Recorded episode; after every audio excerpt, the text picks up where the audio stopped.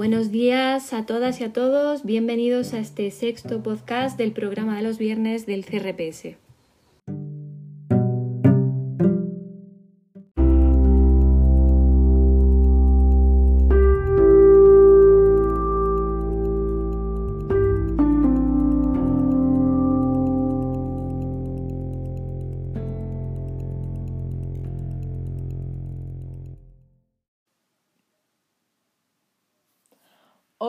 26 de junio y ya oficialmente es verano. Y por ello os informamos de que este sexto episodio será el último hasta la vuelta de las vacaciones en agosto.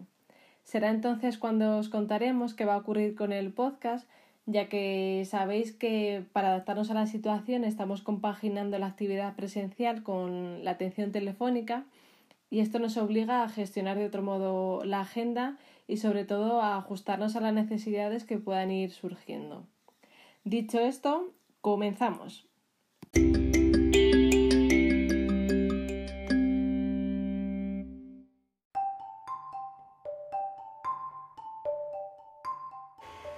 Al igual que en los anteriores episodios, hoy comenzamos este sexto podcast contándoos la efeméride del día o la curiosidad del día. Y hoy os vamos a hablar de un descubrimiento que ha sido muy importante para nuestra salud y es el descubrimiento del cepillo de dientes. En el año 1498, la higiene dental mejoró a pasos agigantados cuando un emperador de China patentó un cepillo de dientes, que muy lejos de los supercepillos eléctricos que tenemos en la actualidad y de diferentes grosores y de diferentes tamaños y demás, pues este primer cepillo de dientes estaba formado por un conjunto de cerdas de origen animal, cerdas que estaban a su vez incrustadas en una pieza de hueso o de bambú. En el año 1223, un maestro zen japonés llamado Dogen Kigen registró haber visto a monjes chinos limpiarse los dientes con cepillos hechos de pelo de cola de caballo. Este pelo estaba unido a su vez a un mango de hueso de buey. Pero ya en el año 1498, el emperador Hongxi de la dinastía china Ming patentó el cepillo de dientes hecho con pelo de cerdo. Esto supuso un avance importantísimo en la salud dental, ya que las duras y gruesas cerdas de, de este animal, unidas a las piezas de hueso de bambú, ayudaron a llegar hasta la hendidura en la parte de atrás de la boca. En la actualidad, gracias a un puñado de cerdas de pelo de origen animal que curiosamente eran procedentes de China, y a un emperador ingenioso, los dientes atractivos y duraderos ya no son un lujo.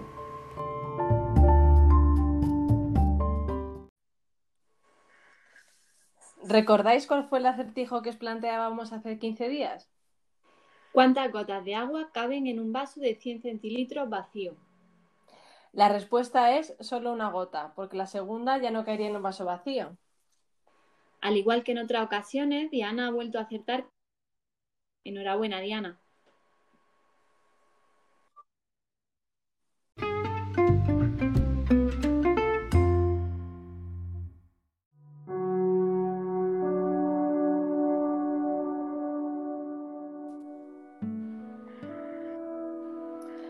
En el último podcast os adelantábamos el tema del que íbamos a hablar hoy, los cambios que hemos hecho en nuestras vidas a raíz del confinamiento.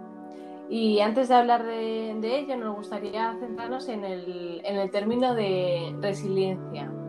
¿Y qué es esto, no? Diréis.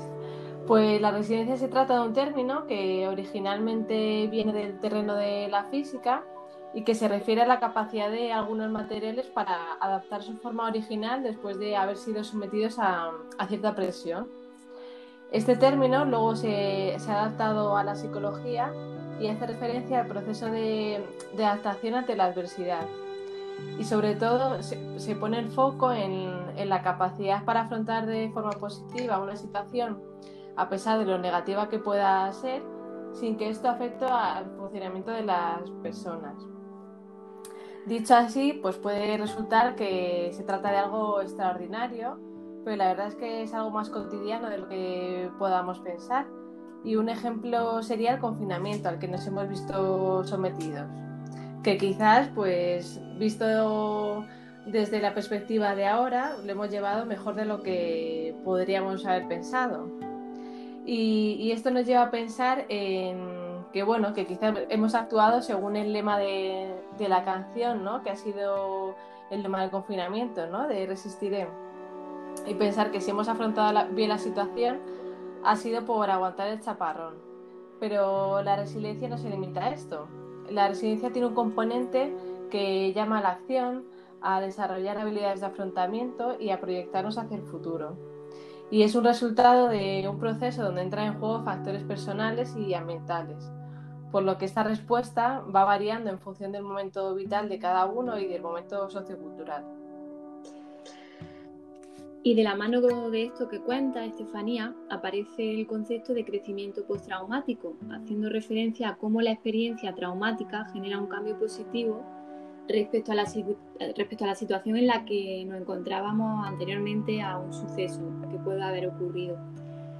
Es innegable que ha sido muy negativo y muy devastador lo que ha ocurrido por la pandemia, pero también es cierto que ha sido sorprendente ver lo que, cómo la gente se ha ido adaptando cómo la población ha ido cambiando, ¿no? Yo creo que esto nos tiene que, poner el foco en lo que sí, nos tiene que hacer poner el foco en lo que sí ha funcionado y, en centrarnos en lo que hemos aprendido o cambiado de forma positiva en nuestro día a día.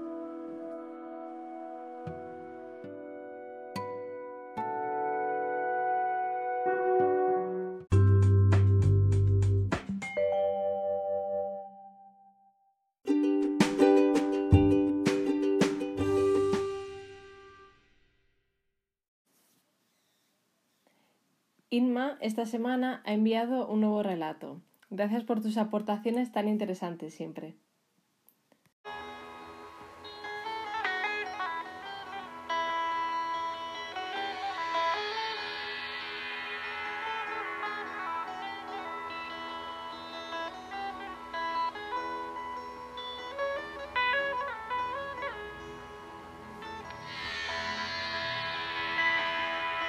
Imagínense palacio del rey de la India. Mármol, piedras preciosas, oro. Imagínense el cuarto más lindo del palacio del rey de la India, todo bañado de oro. Imagínense en el centro del cuarto una jaula también de oro Imagínense en esa jaula un pájaro, un pájaro multicolor, un pájaro que sabe hablar todos los idiomas del mundo, un pájaro muy sabio. Y esa ave es el único amigo del rey de la India. Cada día, después del consejo de los ministros, el rey viene a ver al ave y le cuenta todo, sus problemas políticos, y sus problemas personales. Y el ave le da muy buenos consejos.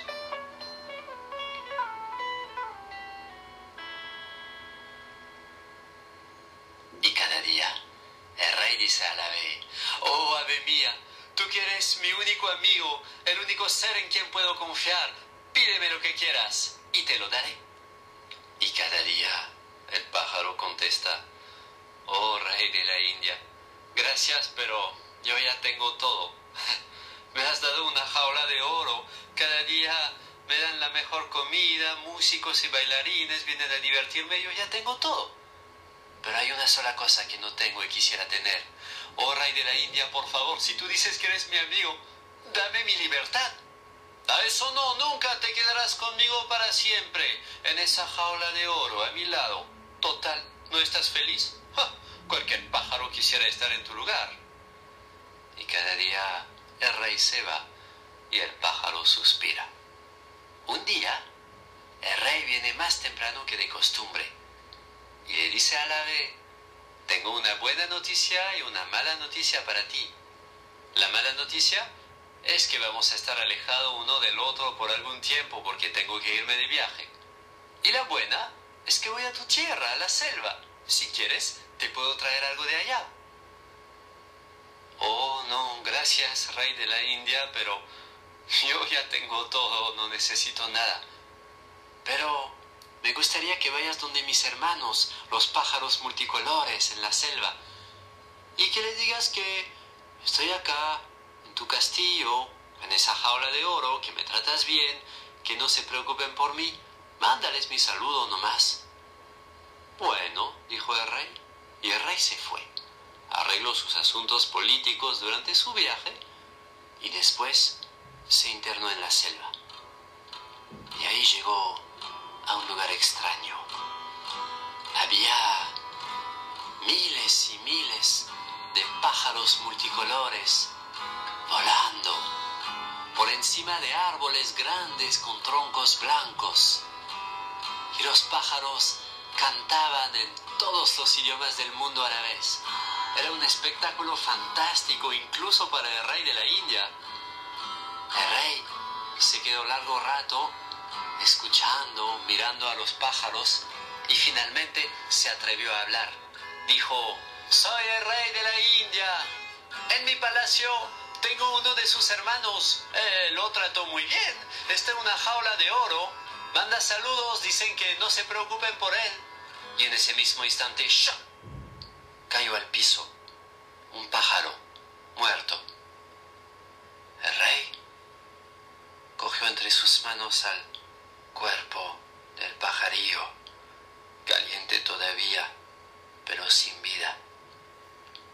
Se puso muy triste porque pensaba en el ave que había dejado en su palacio, que él también podría morir. No soportó esa idea. Así que dejó al cuerpo del pajarillo al pie de un árbol y regresó lo más rápido posible a su palacio.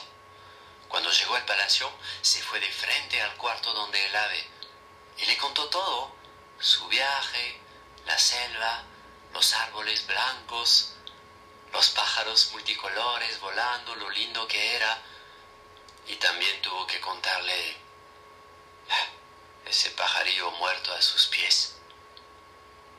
Y en ese momento dio la vuelta hacia la jaula y también su único amigo estaba muerto en la jaula. ¿O no puede ser? Es un hechizo. Pero despierta, por favor. No me dejes. Tú eres mi único amigo. ¿Qué voy a hacer sin ti? Pero nada.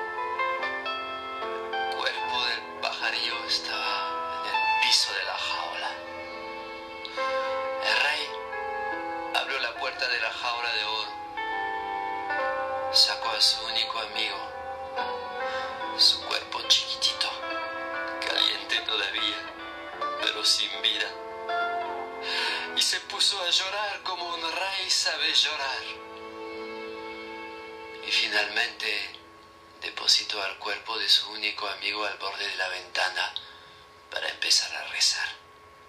Y en ese mismo instante, ¡pum! el pájaro se puso de pie y flap, flap, flap, se fue volando por la ventana abierta y se metió en el jardín en un árbol a 5 metros del rey de la India, por si acaso. Y el pajarillo le dijo al rey de la India, oh rey, no llores, ya ves, estoy bien vivo. También está vivo mi hermano allá en la selva. ¿Sabes? Sencillamente me decía lo que tenía que hacer para recuperar mi libertad. Oh rey de la India, no llores. Tú y yo hemos aprendido algo hoy. Tú has aprendido que un mensajero nunca sabe todos los mensajes que trae con él.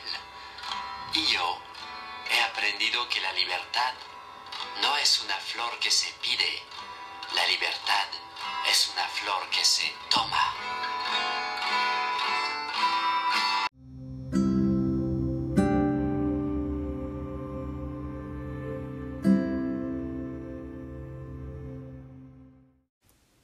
Para cerrar con esta sección colaborativa, os dejamos con dos nuevas y sugerentes recomendaciones de lectura que nos hacen Lucía y Juanmi. Quiero agradecer a los dos el tiempo y el interés que se han tomado en compartir con nosotros su afición a la lectura y sobre todo en dejarnos una reseña tan completa y tan cuidada como la que nos dan. Muchas gracias.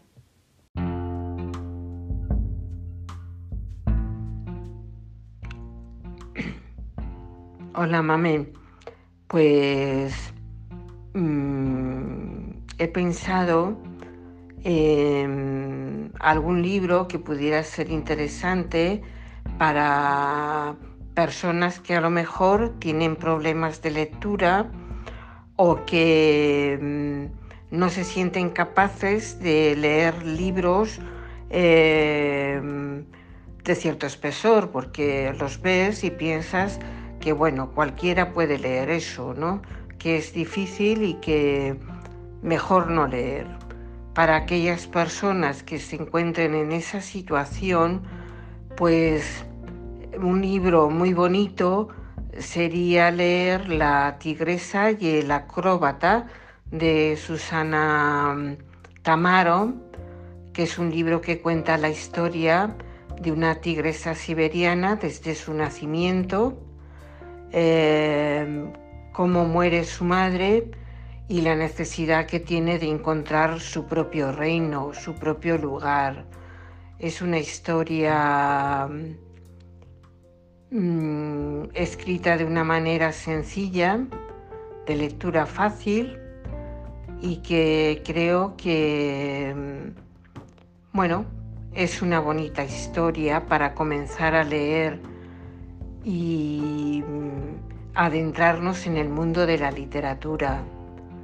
Por otra parte, para los que están más interesados en el mundo de hoy, en, cómo estamos viviendo, quienes están planteando eh, en qué sociedad estamos, les podría recomendar un libro que es un clásico del siglo XX y un libro imprescindible que sin duda alguna hay que leer y que es 1984 de George Orwell. Este libro, eh, ya escrito en el 1948, pone las bases de lo que es hoy se considera el gran hermano, la, super, la supervigilancia, la sociedad controlada, eh, el hecho de estar continuamente vigilados. Esto ya Orson Welles lo, lo pensó y lo publicó en esta novela, que es una de las más influyentes de todo el siglo XX y que recomiendo a quienes no la hayan leído que sin falta la lean, porque, eh, bueno, pues van a ver que a pesar del tiempo transcurrido, estamos iniciándonos en una nueva sociedad. Y este libro es una buena manera de enfrentarnos a ella. Hasta pronto.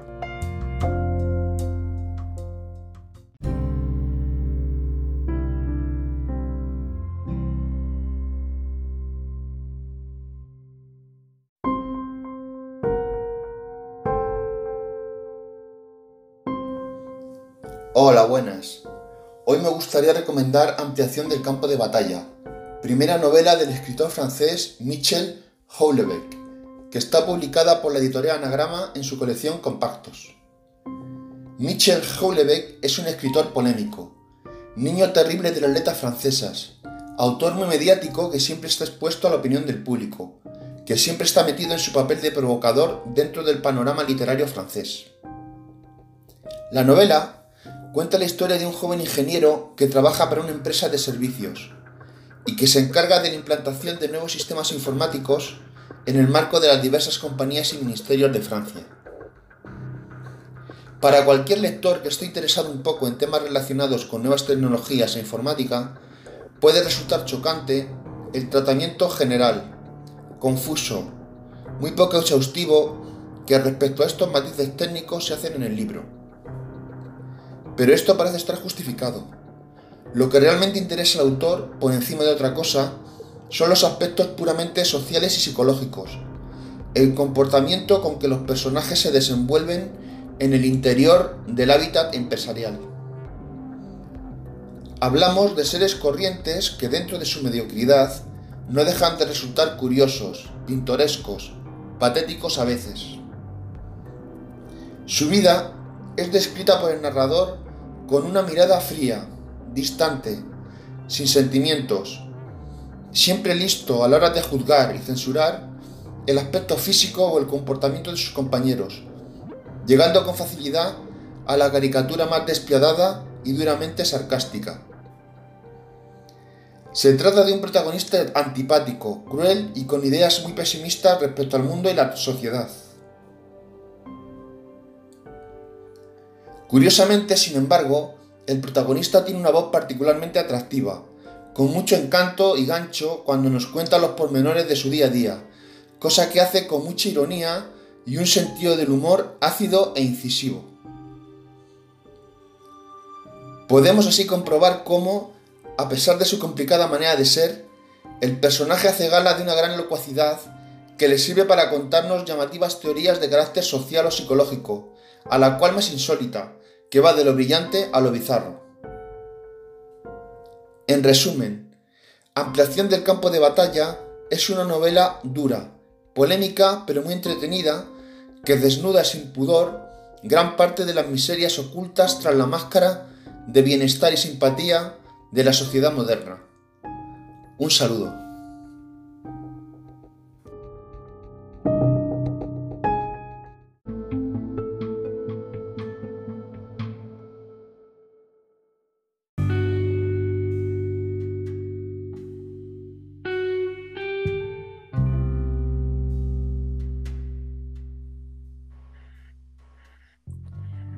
Bueno, pues como os hemos comentado al principio del programa, el, programa de los viernes se va a suspender durante el verano porque nos vamos de vacaciones y, no se mamen si estabas conmigo en que, bueno, yo creo que son unas vacaciones necesarias, ¿no? Es necesario poner un, punto y aparte a, a esta etapa, ¿no? Que hemos vivido pero es verdad que son muy necesarias y, muy diferentes, ¿no? Respecto a, otros años.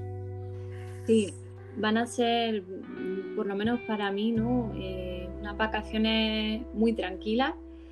Eh, de, estar simplemente pues eso en casa, con la familia, eh, descansando. Yo sí que, que la veo también que son, son fundamentales, muy, muy necesarias.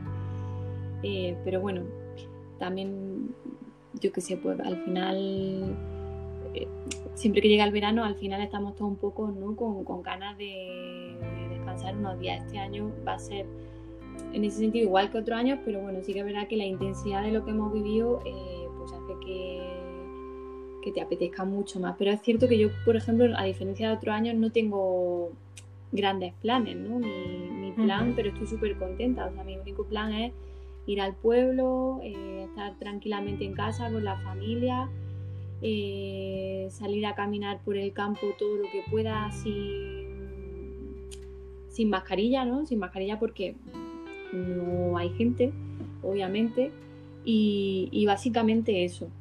Mm, yo es mi intención. Sí, la verdad es que yo en eso también coincido, que yo creo que respecto a otros años, justo por esto que hemos comentado, ¿no? Que esta situación de, privación, de no poder salir, quizá nos ha conectado con, la necesidad de los pequeños placeres, ¿no? Y yo al igual que tú, pues iré a, ver a familia que, no he podido ver desde Navidades, ¿no? Y justamente es un poco también mi idea, ¿no? Como te has dicho, de, bueno, estar tranquila, disfrutar de, estar en, en contacto con la naturaleza, ¿no? Y justamente eso, poder estar con, la familia que hace tiempo que no vemos y, estar tranquilos, ¿no? A diferencia de otros años que sí que es verdad que, esta época te pide planear y querer hacer muchas cosas, este año es todo lo contrario, ¿no? Es un momento de conexión con lo, verdaderamente importante. Sí, yo creo que, es fundamental también. Em, luego, bueno, siempre surge en planecillo ahí en las vacaciones, ¿no? Al final alguna cosa siempre es diferente surge, ¿no? Pero, pero sí, yo tengo como propósito así estas vacaciones, me, apetece terminarme varios libros, empezar varios libros que tengo ahí como esperando que no, me ha dado tiempo de, ponerme y terminar algunos. Y, caminar mucho por la montaña. Tengo, esa es como lo que más me apetece. ese es mi, objetivo fundamental. Obviamente luego la familia también, ¿no? Pues disfrutar de, mi sobri, que es pequeña, que tengo muchas ganas de verla.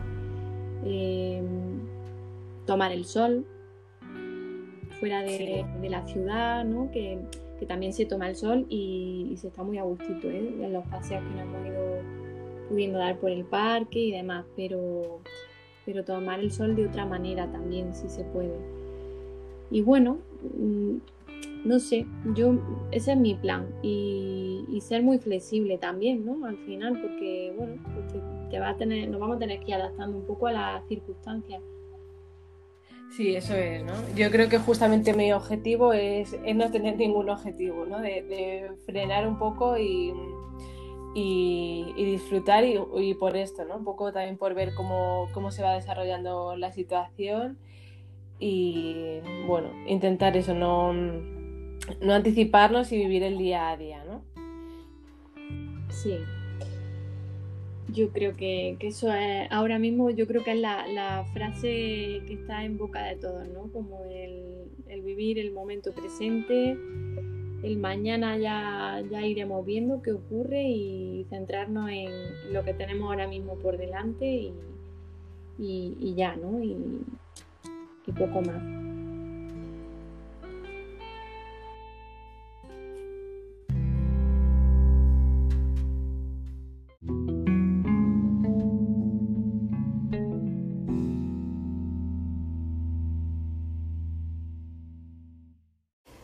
En consonancia con el momento actual en el que todas y todos nos encontramos, nos gustaría resaltar y compartir con vosotros este mensaje que Inma nos ha mandado.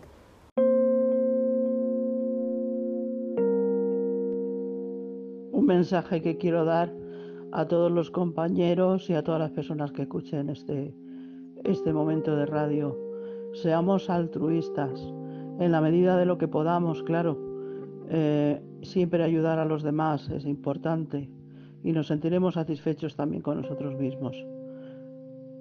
Opto por, para salir de esta crisis tan grande que hay, después eh, con el confinamiento y todo esto, de que seamos altruistas y podamos llegar a, a poder solventar cosas de los semejantes que, que están con necesidades.